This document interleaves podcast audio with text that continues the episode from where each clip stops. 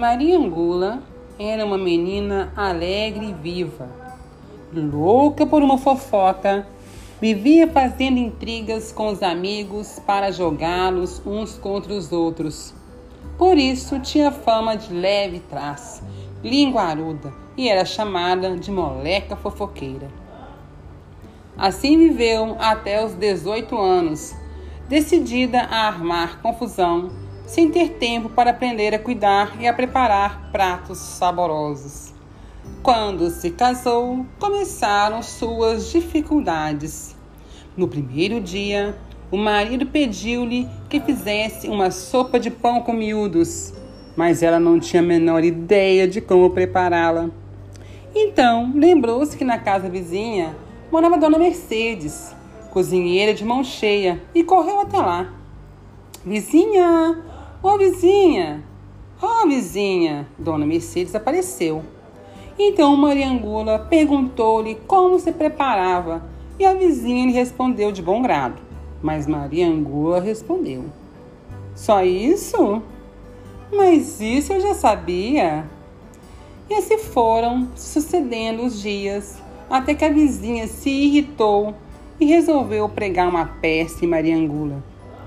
Maria informou que o marido desejava comer um caldo de tripas e bucho. É, isso mesmo, caldo de tripas e bucho.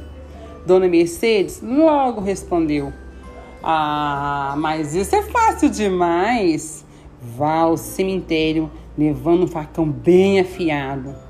Depois, espere chegar o último defunto do dia e, sem que ninguém a veja, retire as tripas e o estômago dele.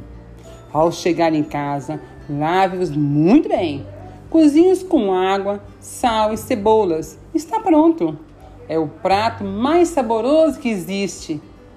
E como sempre, Maria Angula respondeu: Ah, é só isso? Mas isso eu já sabia.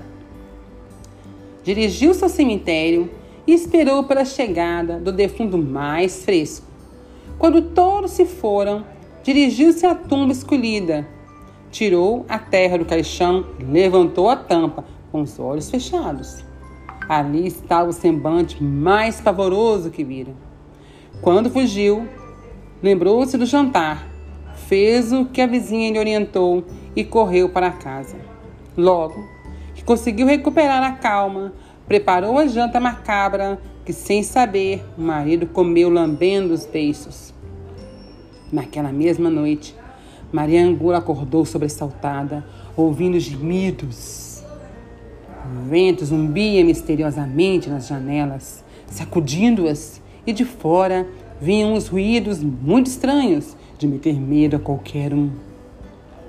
De súbito, Maria Angula começou a ouvir um rangido nas escadas. Eram os passos de alguém que subia em direção ao seu quarto, com andar dificultoso e retumbante, e que se deteve diante da porta. Ela ouviu ao longe um sussurro que aumentava aos poucos. Maria Angula,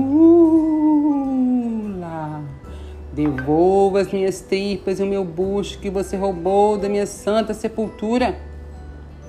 Fez-se um minuto eterno de silêncio e logo depois Maria Angula viu o resplendor de um fantasma. A voz paralisou-a. Maria Angula, devolva as minhas tripas e o meu bucho que você roubou da minha santa sepultura. Ela sentou-se na cama, horrorizada, e com os olhos esbugalhados de tanto medo, viu a porta se abrir, empurrada lentamente por essa figura descarnada.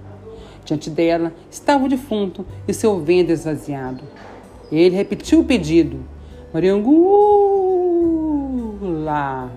devolva as minhas tripas e o meu bucho que você roubou da minha santa sepultura.